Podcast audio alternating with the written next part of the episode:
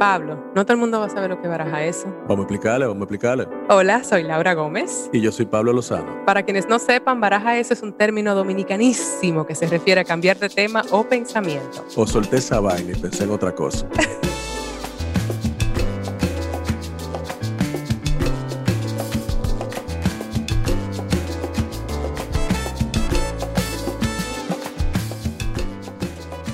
Pablo, hoy vamos a hablar con una persona divina, Federica Arevalo Gutiérrez, que es una cineasta venezolana radicada en Nueva York y que lleva un lado profesional dedicado al cine y un lado dedicado a la gastronomía y a la nutrición basados en plantas. Oh, wow. Sí, la verdad es que una persona con quien yo conecté, primero como migrantes que somos en la ciudad de Nueva York, pero además por el tema de la reinvención. Y, vamos a conversar de lo que ella ha descubierto a través de, ese proceso. Vamos arriba. Hola chicos, qué bueno. estar aquí con ustedes. Yo estaba pensando dentro de mí, ¿cómo vamos a empezar con Fede? Hay tantas facetas en ti tan fascinantes. O sea, como que yo decía, comienzo con la parte de cineasta, comienzo con la parte del veganismo, comienzo con tu canal de YouTube y de Instagram que, que a mí me parece sumamente inspirador. Coolísimo, claro. ¿Verdad? Dinos tú, dinos tú, así que dije, elige, que elija ella por cuál camino. Bueno, les puedo echar como un resumen mi cuento de cómo terminé en una cosa y una cosa me llevó a la otra. me parece cómo empezó todo. ¿Cómo empezaste todo? ¿Cómo empezó todo? A ver, bueno, yo, yo soy venezolana y mi familia es una familia muy grande de muchos artistas. Mi mamá es actriz, este, mi papá fue director también, tengo animadoras, cantantes de ópera lírica, entonces en una familia tan grande yo me sentía que no tenía mucha voz. O sea, como que no sabía quién era con tanta gente, yo era como que bueno, o sea, Qué interesante. y como que no sabía muy bien quién era yo. Sí, o sea, es muy fuerte crecer con tanto talento alrededor tuyo y que, ay, ¿para qué soy buena yo? Y que tú eres y eso nadie se lo imagina, como crecer en una familia que tiene mucho talento, nadie se imagina lo que significa estar bajo la sombra de eso. Todo el mundo piensa que, que, es un ambiente como que uno, del cual uno se puede nutrir, que tú vas a crecer muchísimo como artista, qué increíble pero realmente el ser humano es tan complejo que, que, mira lo que tú dices, o sea, tú lo asimilas de esa forma, aunque ahora me imagino que ya no, porque encontraste tu propia no, voz. No, ya no. Pero, pero que una cosa no cancela la otra, o sea, hay las dos, o sea, como que claro que tener un Nutres y estás en este espacio donde te permiten crear, pero a la misma vez es como, ¿y si no soy suficientemente bueno? Con mis padres, que son como grandes intelectuales, yo, yo crecí así también, y si yo no soy lo suficientemente inteligente, si, yo no, si yo no lleno las expectativas de esta gente, que yo lo veía como, tú sabes, con, en este pedestal, y eso es muy propio de, de, nosotros cuando jóvenes, como que ponemos cosas en pedestales y pensamos que nuestra valía es por lo que nosotros hacemos y se nos olvida que, que somos seres humanos, que, somos únicos y, hermosos y, y, que merecemos el amor solamente por existir.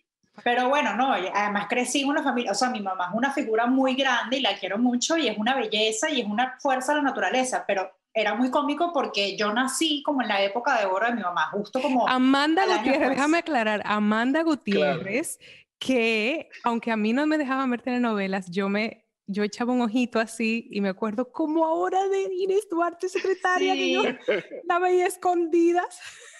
Sí, de las más famosas. De las más famosas. O sea, yo nací, pero ya con Inés de Horta ya yo tenía como cinco años. Pero una carrera muy prolífica y efectivamente una claro. era muy reconocida en el, en el ambiente de sí, Venezuela. muy querida, muy querida, muy querida. Y entonces, como yo nací justo después de la novela más grande que tuvo más boom en Venezuela, que fue La Dueña, mis álbumes de bebé son recortes de periódico yo con mi mamá, nació la dueñita. Amandita, o sea, yo no tenía identidad, ah, yo era gente. Entonces, como, sí. poca presión, Fede, te pusieron muy poca Cero presión. Cero. Sencillito, no me lo pusieron. Y justamente por eso yo dije, yo me tengo que ir a otro país, no porque, no por resentimiento, sino yo me quiero descubrir a mí y quiero ver realmente qué es lo que me gusta.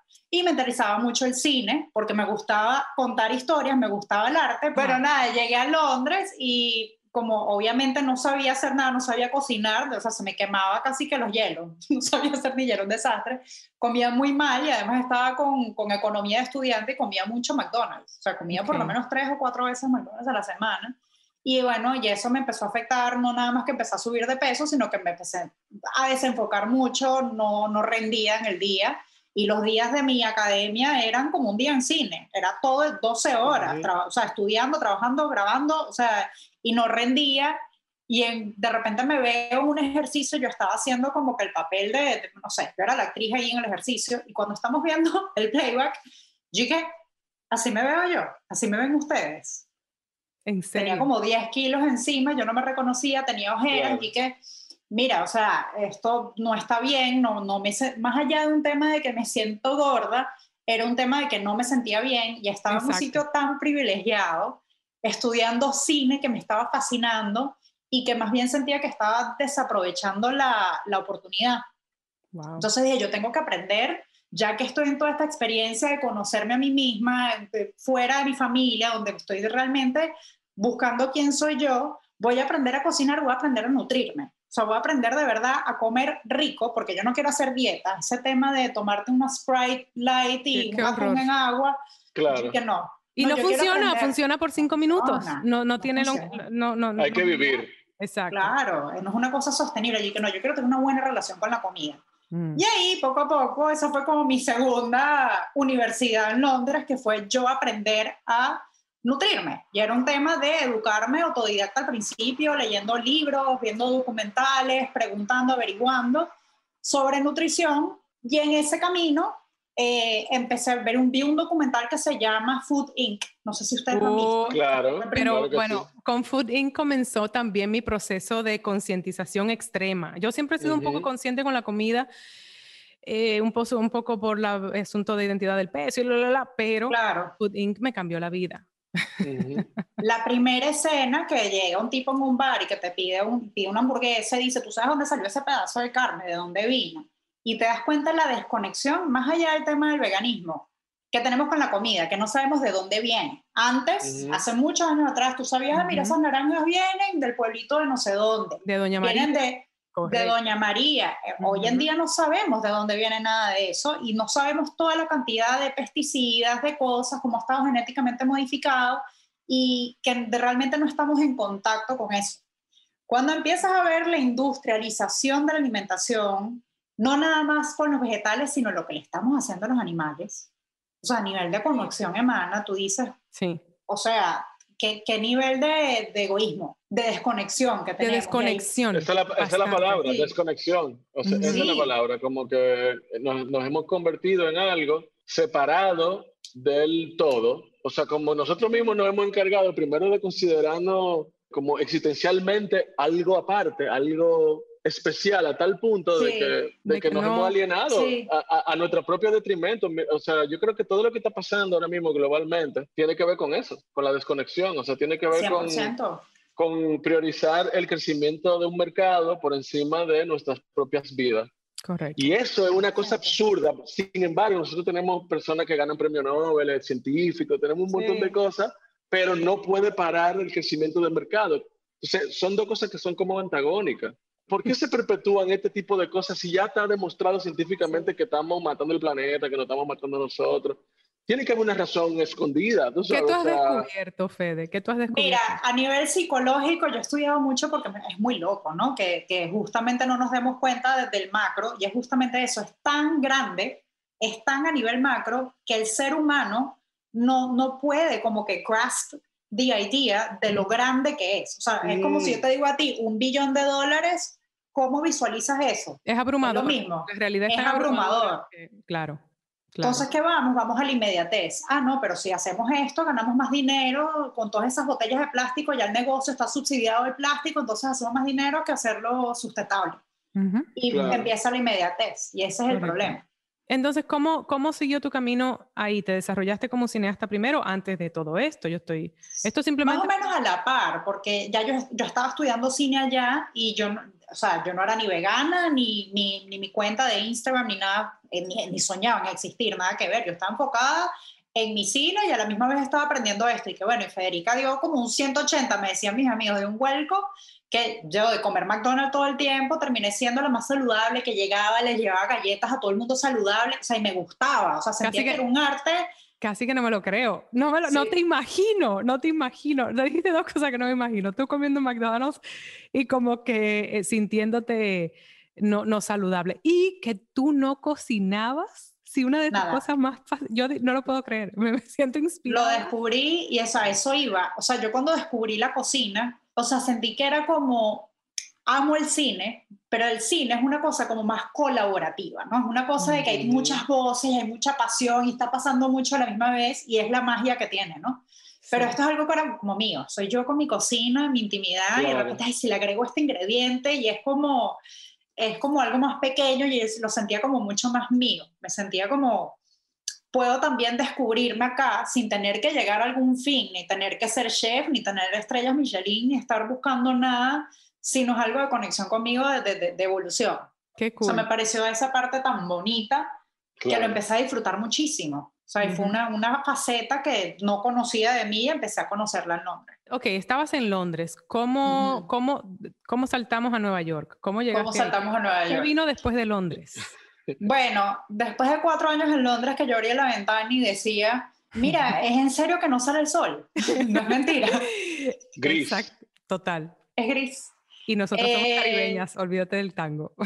No, no, no, yo decía, los primeros dos años de mi vida en Londres fueron los años más mágicos y espectaculares de la vida porque aprendí todo esto, o sea, no nada más de cine, que ya era, yo decía, wow, o sea, estoy, finalmente estoy donde tengo que estar, me siento que me estoy descubriendo, o sea, fue mágico, todo este tema también de salud, pero después fue como, ok, ya, ya siento que le saqué lo que le tenía que sacar, y aquí no voy a crecer más, o sea, si voy, me voy a seguir haciendo la carrera ayudando a otras producciones, como ya llegué a como a mi, a mi techo dentro de todo. Yo creo que si me hubiese quedado de repente también, pero me sentía como que esto no es mi lugar. Correcto. Y me fue súper bien, ¿no? No es que me fui, no es que me fui como regañada, ni me sentí botada, ni mucho menos. O sea, tuve varios cortometrajes que les fue muy bien, este, varios proyectos que hice allá, allá, empecé a crecer también como script supervisor allá, ahí empezó como mi carrera un poco más grande en esa parte, pero dije, si sigo aquí me voy a quedar como en esa escalera y, realmente no es lo que quiero. Sí. Y apliqué la visa de artista a Estados Unidos y yo como que, vamos a ver si sale. Pero yo sabía que me quería ir. Entonces me fui, agarré un día, dije, mm, me quiero ir vi que era el, mi, mi, mi hermana, eh, su lado la familia, su esposo y todos son judíos. Entonces, mi sobrino era su bar mitzvah. Y yo dije, me he perdido los matrimonios de todo el mundo, me he perdido las graduaciones de todo el mundo, no me pierdo una vaina más. Voy a agarrar un avión y me voy y les voy a caer de sorpresa al bar mitzvah de mi sobrino. ¿Y qué va a pasar después? No sé. Pasé tres meses en República Dominicana, en Santo Domingo. No me digas. Amé bueno, y pasé literal tres meses esperando que me respondieran de la visa, durmiendo en el sofá de mi hermana en la sala, esperando con mitad de mis cosas en Nueva York, eh, en Londres, y una maletica chiquitita ahí esperando. Yo dije, mira, si no me dan la visa, me quedo aquí. O sea, no pasa nada. Claro, me mudo a mi casa, no voy a seguir viviendo en el sofá. Pero, mi, pero me moría por ir a Nueva York justamente a seguir creciendo en lo mío, eh, estando más cerca. Ok, comienza esa etapa nueva. Vienes, llegas a Nueva York, la, la, capital del mundo. Sí.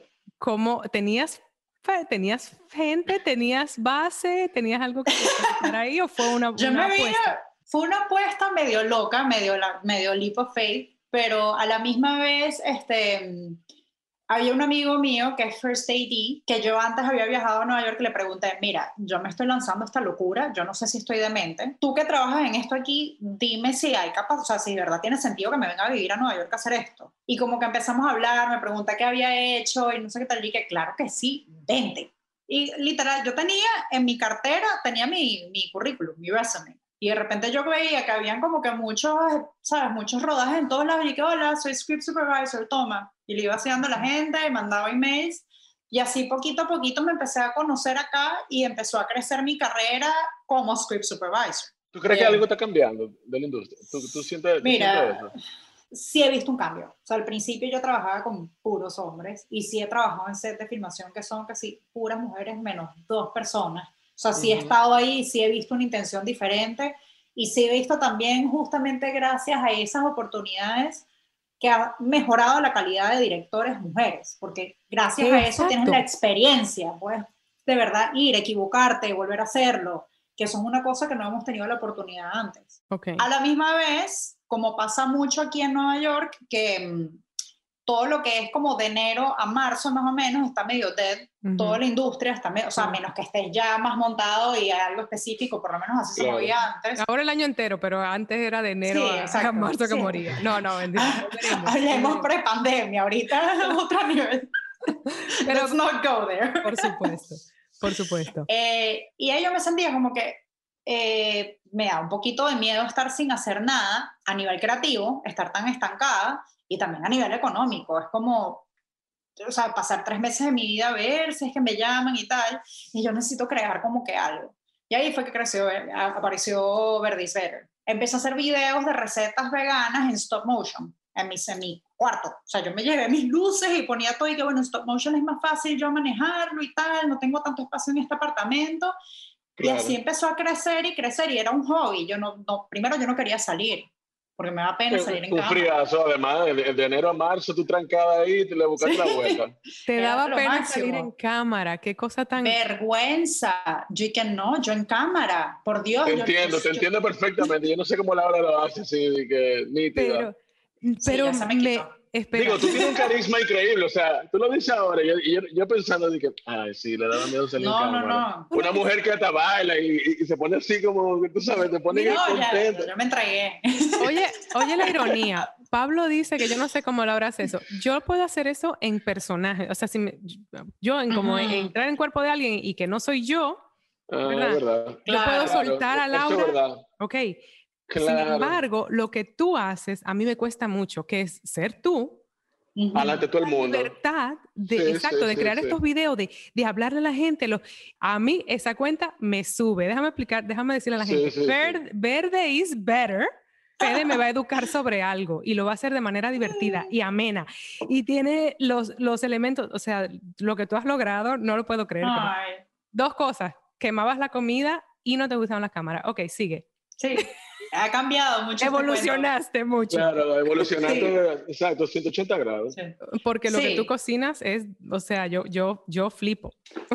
Sí, te, tengo que cocinar es lo que es, porque tú lo has visto en fotos, pero yo creo que yo no te he cocinado todavía. A mí no, todavía. No he tenido el honor. no. Perdón, pero también yo leí algo sobre, un poco fue en set en, con las comidas malas? Fue, ¿O ya fue lo de Londres que tú comenzaste a...? Sí, sí, en cine, porque estaba estudiando, pero también estaba, filmaba mucho. Era una, una academia muy, muy práctica, muy hands-on, y cuando estábamos filmando yo decía, yo no puedo estar comiendo todo el día bacon, egg and cheese. Aclaremos eso, para, para, quienes no trabajen en un set de filmación, pero nosotros los tres hemos estado, la verdad es que en un set se come... Se puede comer bien, pero usualmente. Depende, depende. Si es un buen productor, se come bien. Es verdad. Mira, Pablo es un buen productor. Muy bien. ¿Inmediatamente utilizaste la plataforma de Instagram o pensaste, usaste por un proceso de búsqueda? Proceso largo, un ¿Ah, proceso muy largo. Cuéntanos, a mí me encantan los procesos. a ver, yo empecé con todo este tema de salud como en el 2012, como el año después de que llegué para Londres. Y yo llegué para acá, para Nueva York, en el 2015. En el 2016 yo abrí mi cuenta y yo no quería salir en cámara. Salía ah, de vez en cuando, que así que, hola, o sea, no quería. Fue cuando salieron los stories, que en esa época antes de eso no habían las historias, que voy a poner yo en historias. Y al principio ponía, bueno, paisajes con música, o sea, algo más como cinematográfico, pero fue la misma gente que me empezó a hacer preguntas pero y la soya no es mala y esto, y de repente ahí empecé a ver, dígame cuando empezaron los primeros seguidores a pedirme consejos, yo, ay, ay, ¿qué hago? ¿Qué hago ahora? Estaba en pánico, y que me sentí una responsabilidad enorme y era que si una o dos personas. Y yo creo que la misma gente me empezó como a empujar a hacerlo, como que sentí que había un vacío de información, que, o sea, de verdad que no, la gente no estaba recibiendo la información y, y, y que era importante tenerlo. Y dije, mira, soy yo, ¿qué vamos a hacer? Soy yo. Y poco a poco empecé a buscar mi voz y por eso fue que nunca mi cuenta ha sido de, de publicar por publicar. O sea, lo estoy tratando de hacer como realmente ayudando a la gente, tratando de aportar y que la gente se vuelva como empiece a replicar el mensaje, que no se quede conmigo y con esa persona, sino que mira, esto es mucho más fácil de lo que uno cree, mira. Y si o sea, la gente, la curiosidad de la gente. ¿Tú, tú piensas que la gente, que hay, un, que hay un hambre, como que ha ido creciendo esa, esas ganas de sentirse mejor y saludable? Sentirse mejor, saludable y cuando la gente, porque mucha gente no, no lo sabe, el impacto que tiene en el planeta todo lo que hacemos, en general, no nada más comer carne, sino todo lo que hacemos cuando la gente empieza a abrir los ojos, o sea, me siento muy identificada como era yo en el 2012, como que, wow, ya va. Ay, yo puedo hacer eso y puedo mejorarlo. O sea, no es que tengo que firmar una petición a ver si un político responde, sino yo, yo puedo hacer acciones en el, o sea, te sientes también como empoderado, como yo, yo puedo hacer esto y estoy ayudando. Y no nada más que estás ayudando, sino que otras personas te están escuchando. Y así sea por una tontería. La gente empieza a conectar y empieza a crear conciencia. Y justamente eso es lo que queremos, que la misma gente se dé cuenta de que, wow, sí tengo el poder de hacer un cambio. Yo me imagino que lo más que te preguntan es, del tofu y, de la soya, porque eso es lo clásico. Perdón, yo que veo tus historias a menudo, cuando que veo que Fede todos los días a ti te preguntan algo de tofu. Yo, yo veo que tú Claro, yo, yo, preguntaría eso, de que mira, es verdad que eso sabe malísimo. Tú sabes, como que... todos los días, todos los días. El tofu es como de los más... Es el peor mercadeado del mundo, porque el tofu... Hablemos del tofu. Hablemos del tofu. hablemos del, tofu. No, en serio, Fede, hablemos del tofu. Mira, el tofu es como una esponja. Muy bien, muy bien. Y lo cool del tofu es que es muy versátil. Yo sé que el tofu sabe a demonio solo. El tofu no está hecho para comerlo solo. El tofu está para aprender a marinarlo, sazonarlo, darle forma. Hay unos que los puedes comer como sopas, como cremas, como ensaladas, como smoothie, o sea, que licuándolo porque es suavecito, como mousse de chocolate. Hoy es una mousse de mm. chocolate. Oh, Otros que puedes hacerlo como nuggets, otro puedes hacerlo como scramble, o sea, tiene mucha versatilidad. Entonces, por ejemplo, hay una cosa que a mí me encanta también de, tu cuenta, y yo te lo he comentado antes. Eh, yo creo que hay una, tendencia y, me, hago mea culpa en el pasado de, que yo solía pensar a veces como que los veganos eran extremos y al final he descubierto, no, en los seres humanos hay extremos en todo. Habrá mujeres feministas extremas y habrán, ¿sabe, hombres en muchos aspectos. Y por supuesto que hay veganos extremos. Lo, que, lo muy bonito, muy bonito de tu cuenta, para mí que no soy vegana, por ejemplo, pero que me interesa comer sano y me interesa eh, inclinarme más hacia el vegetarianismo, es no solamente la educación con la que tú llevas la cuenta, sino que tu pasión la haces con mucha democracia y con mucha compasión al que todavía no está empatía. sí, sí, sí. Con mucha empatía y con un sentido de proceso. Ahora entiendo por qué tú misma tuviste un proceso. Pero yo te he visto decir que lo tuyo tampoco fue radical, ¿verdad? Lo tuyo fue, tú fuiste de atrapalante con tu carne y tú. Porque, porque un poco sí entiendo, entiendo a la gente que le cuesta. O sea, yo, por ejemplo, soy, a mí me encanta el pescado y los mariscos. Y fácil yo puedo dejar la carne, pero lo otro es como que... Mm. Y me encanta que tú no pones un prejuicio a eso. Entonces, maravilloso, sigue comiendo eso. Mientras tanto, yo te voy a dar unas cuantas recetas más que incluyen muchas cosas vegetales y opciones a esos sabores que tú crees que, que extrañas, que, que, los vegetales te pueden aportar. ¿Verdad? Es una de las cosas que me encantan de tu cuenta. Eso fue también un trabajo porque yo creo que en el momento que tú haces clic y que, wow, estamos haciendo todo esto, eh, o sea, tu cerebro entiende más todo, todo el tema cultural y todo lo que viene por detrás te cuesta mucho más agarrar esa conciencia. Hay gente que llega, o sea, yo lo pongo así como un nivel de 0 a 100. Tú vas aprendiendo poco a poco de veganismo, bueno, sí, así, por ejemplo, que no, el veganismo, el vegano radical, yo también, la primera vez que vi un vegano fue una profesora de producción en Londres. Y, y que es radical porque vivimos en el mundo que vivimos. Luego uno aprende eso. Es como ser mujer. ¿Cómo, cómo, juzga una mujer radical si vivimos en un, sistema patriarcal, patriarcal que nos está volviendo locas? Pero, mientras tanto, plus tu, a tu maestra de vegana radical. Sí, y no era nada radical, yo no andaba predicando, ni, pero yo le, o sea, me la acercaba como con miedito, como que estábamos reunidos en almuerzo y ella estaba comiéndose su ensalada tranquila, vegana y ya, pero para mí era como, wow, qué interesante. esto? ¿Cómo sobrevive? Todas las mismas preguntas. Y el tofu es malo, y el tofu es bueno, y la proteína, y cómo hace, y qué tristeza. Todas, o sea, pasé por el mismo proceso, entonces lo entendía, pero cuando el cerebro te hace clic tú quieres agarrar tu cerebro y ponérselo a la otra persona. Y es de donde viene como la perspectiva radical. Necesitas escuchar como el mismo tema del feminismo, el patriarcado, todo. Es como, wow, ya va, esto está pasando, me voló, me voló el cerebro, tienes que verlo igual que yo. Y de ahí entra esa desesperación. Y luego, poco a poco, me fui dando cuenta que ese no es el camino. Hay gente que se queda ahí y también lo entiendo, también... Es lo mismo que la religión, cuando hay gente que encuentra su espiritualidad tranquilo y hay gente que se pone loco y tú dices, wow, claro. un poco por ahí va la Yo creo que desde, que tú institucionalizas algo y, y, deja de ser como individual, entonces como que ahí hay problemas, o sea, desde que, desde que hay como esa prédica que tú dices, y que desde que tú tienes que, estar predicando y estás diciendo a la gente lo que tiene que hacer, ahí hay como una resistencia, mientras que si tú de manera personal, individual, compartes tu bienestar. Y, esa persona, y la persona por atracción, van llegando porque te están viendo que en tu vida eso está funcionando y, y, está trayendo eh, eh, bienestar y abundancia y felicidad y amor a tu vida. Sí. eso, eso es mucho más duradero, yo creo, en el tiempo esa atracción. Toma más tiempo también. o sea, hay que tener mucha paciencia. Claro, toma más tiempo y, y, realmente es más doloroso el proceso. me imagino que tú pasaste por un tiempo de soledad, de, de, de, rechazo. Pasaste por un tiempo de soledad. claro, claro, es duro. A veces se siente un camino muy solo, como que tú eres la vegana, tú eres la diferente, tú eres el bicho raro, ay, la que no come carne. O sea, estás sentado en un restaurante y es como si te sacan del closet. O sea, estás sentado con 10 personas en un restaurante. Bueno, y ella es vegana. Yo dije, pero amigo, o sea. Yo no le estoy diciendo nada.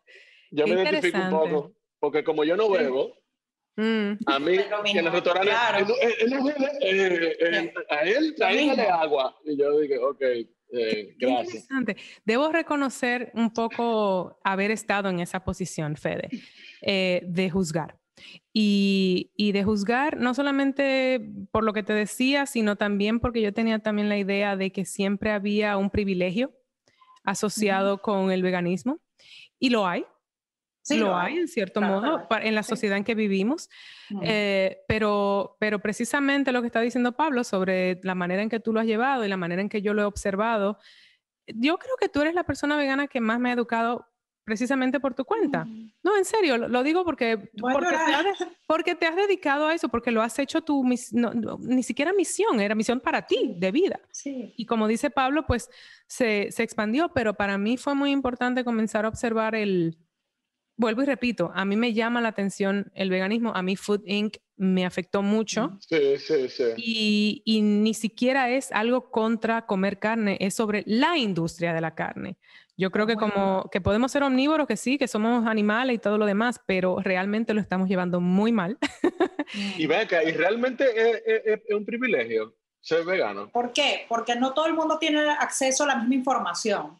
Sí, claro. o sea, la comida puede ser, la comida perfectamente, o sea, tú puedes comer habichuelas y vegetales que estén en tu temporada y estás comiendo súper saludable, pero es el acceso a la información, al apoyo, al no conocer, o sea, si no sabes cómo curarte, cómo, o sea, a nivel de conciencia, o sea, hay muchas cosas y muchas variables.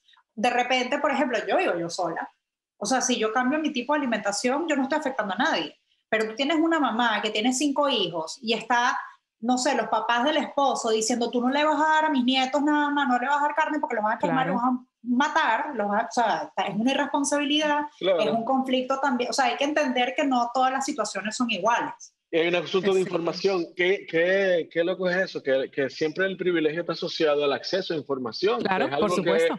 es algo intangible, o sea, incluso con esta pandemia, siempre lo hemos hablado, que, que hay muy poca comunicación sobre cómo ayudar al sistema inmunológico, sobre cómo alimentarse, sobre cómo hacer una serie de cosas que son mucho más efectivas incluso que ponerse una mascarilla y quedarse en su casa. ¿Tú entiendes? O sea, 100%. No, no, ha, no ha habido ni, o sea, comunicación alguna de ningún tipo de gobierno, no solamente en, países como República Dominicana. Sino no, en ningún sitio.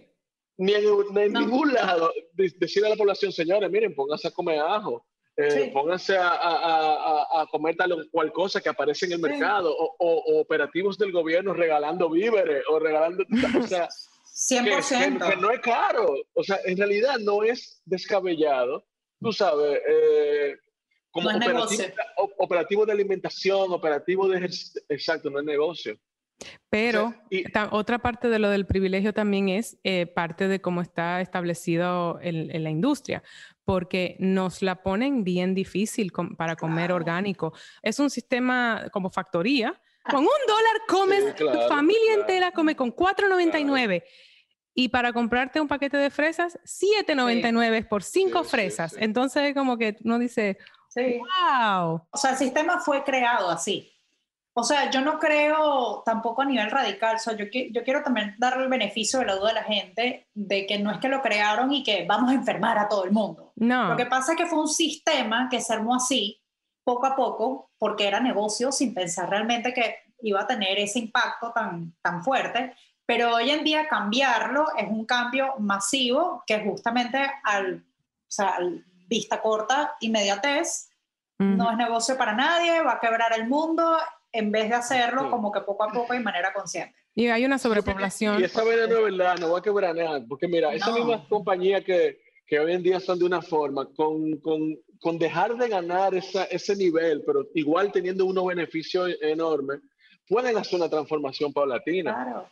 Lo que pasa es que es como, eso es como el mercado también es como una religión. O sea, hay un fanatismo del mercado que, que, que el pecado es como que el crecimiento no sea igual que, o igual o mejor que anteriormente. O sea, el mercado tiene que crecer. Si no crece, eso es como, eso es como un pecado. y es una cosa que, no, que realmente no es real. Es un, es un invento, es, es, una ficción, tú sabes. Eh, eh, y nosotros vivimos como aprisionados en eso. Y qué bueno que Laura dice esa cosa del privilegio, porque yo te iba a preguntar eso, o sea, ¿cómo es un día en, en, en la vida tuya? O sea, ¿cómo tú compras tus ingredientes? tú gastas muchísimo dinero, eh, tú tienes que, o sea, porque eso también puede ayudar a la gente a entender que, bueno, que, hay, que esos life hacks en el cotidiano se pueden hacer. Sí, claro, o sea, yo desayuno avena con frutas, le pongo nueces y semillas, almuerzo, o sea, habichuelas con vegetales al horno, con una crema de repente que lo puedo hacer con unas semillas, unas cremas, o sea, son con los ingredientes que tengo acceso. Ahora, yo tengo el privilegio que vivo en Nueva York y a mi redonda hay 25 restaurantes veganos.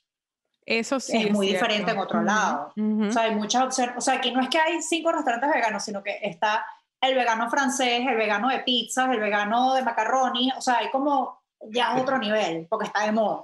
Pero, nosotros que estamos en el Caribe tenemos acceso a la tierra, o sea, más fácil que un neoyorquino. Entonces todo es relativo, porque aquí es fácil encontrar tu. Aquí al, al, revés. Aquí el frutero viene en una carretilla con su grupito que va caminando y tiene los, las frutas, ¿verdad? Y aquí entonces yo, por ejemplo, compro mi, mi lechosa y mi coco y, afuera. Entonces también Igual, claro, y tiene muchísimo más nutrientes que lo que llega a las frutas que tengo acceso yo aquí. No, no tenemos los restaurantes, pero lo que me gusta otra vez de tu cuenta es que me he educado mucho. Yo, ok, confieso, confieso, yo no tengo paciencia en la cocina, Fede. Yo no descubrí esa voz que tú, ok, yo sé que tú sabes, pero, pero obviamente vivo sola, hago el esfuerzo. Digo, tú no tienes ni siquiera que cocinarle a muchachito, nada más a ti. Y comer sano, mínimo hacer el esfuerzo.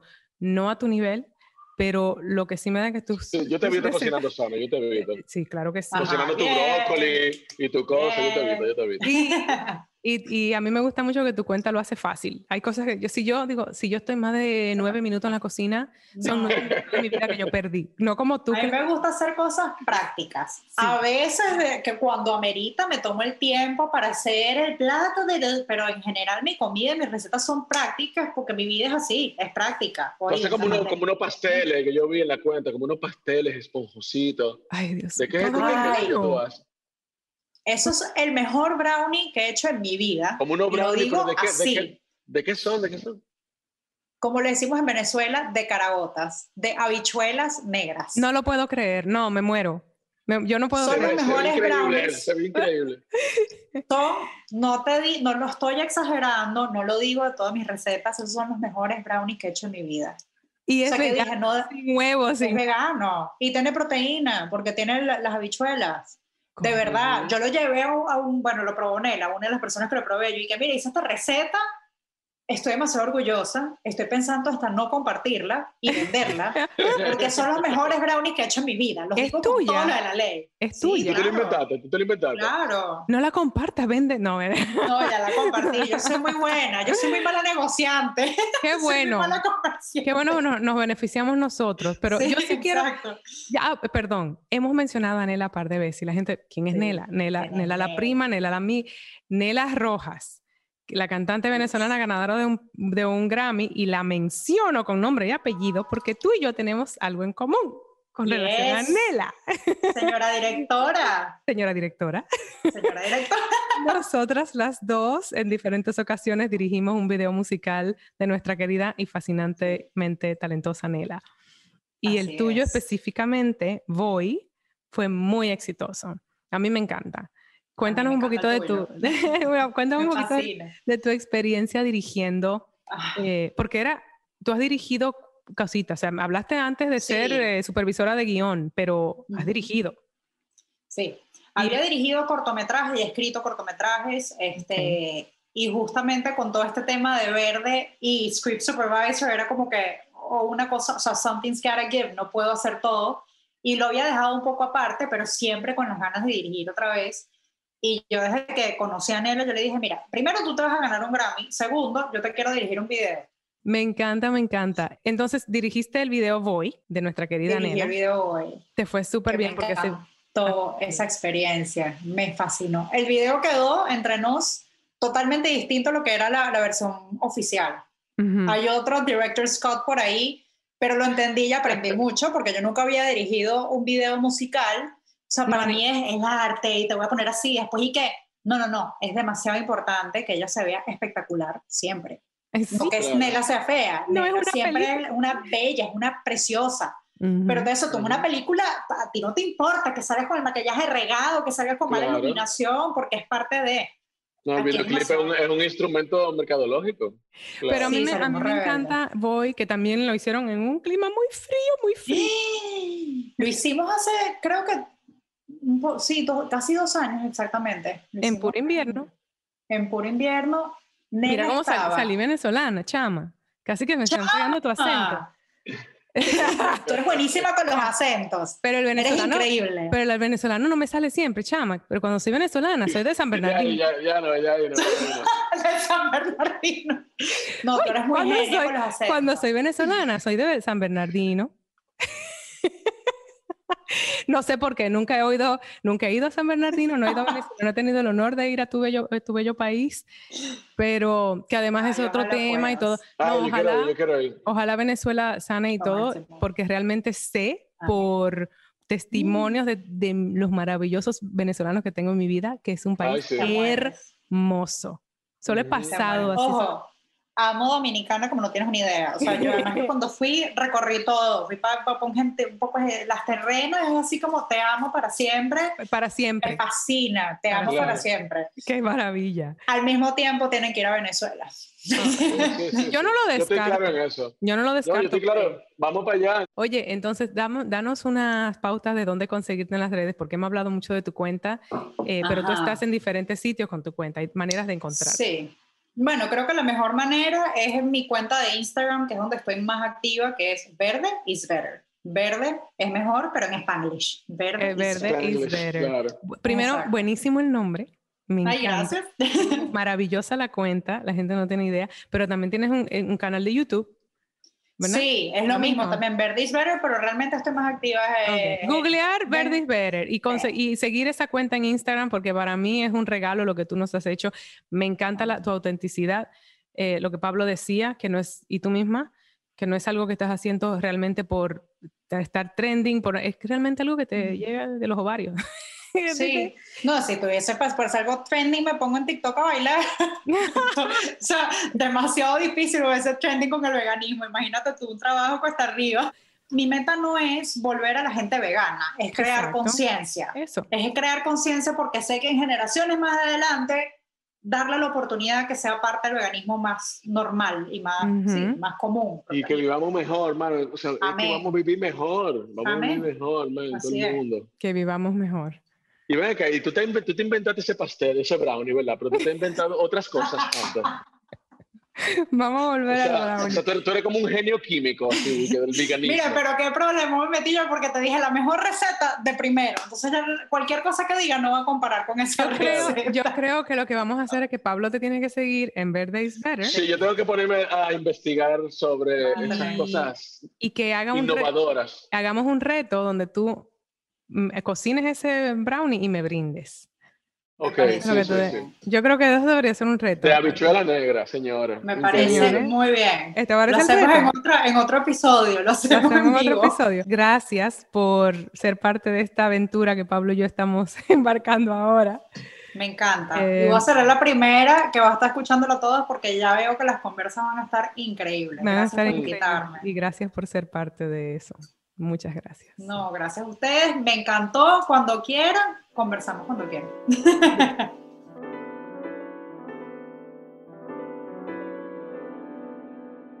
Bueno, Laura, yo tengo hambre, yo no sé tú, pero...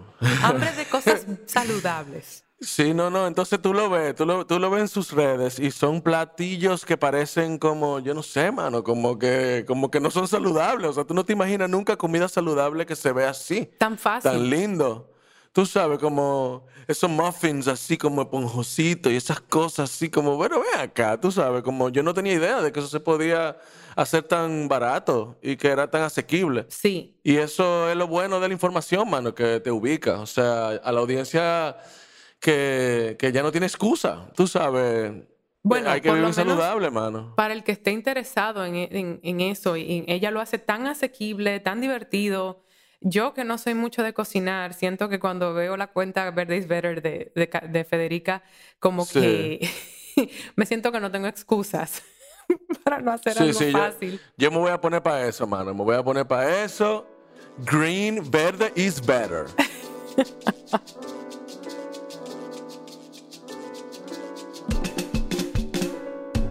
Escuchen Baraja Eso en cualquier plataforma donde escuchen podcast. Y suscríbanse en Spotify, califíquennos, déjennos reseñas en Apple Podcast y compartan y síganos en nuestras redes sociales. Arroba Baraja Eso Podcast, arroba bj.lozano y arroba ms Laura Gómez. Baraja Eso es una producción de Sonoro. La producción es de Carmen Graterol, Mariana Coronel y Laura Gómez. Productoras asociadas Fernanda Estrada y Evelyn Uribe. Música original de Stu Mindeman. Los ingenieros fueron Manuel Parra, Daniel Padilla, Karina Riverol y Reinaldo Infante.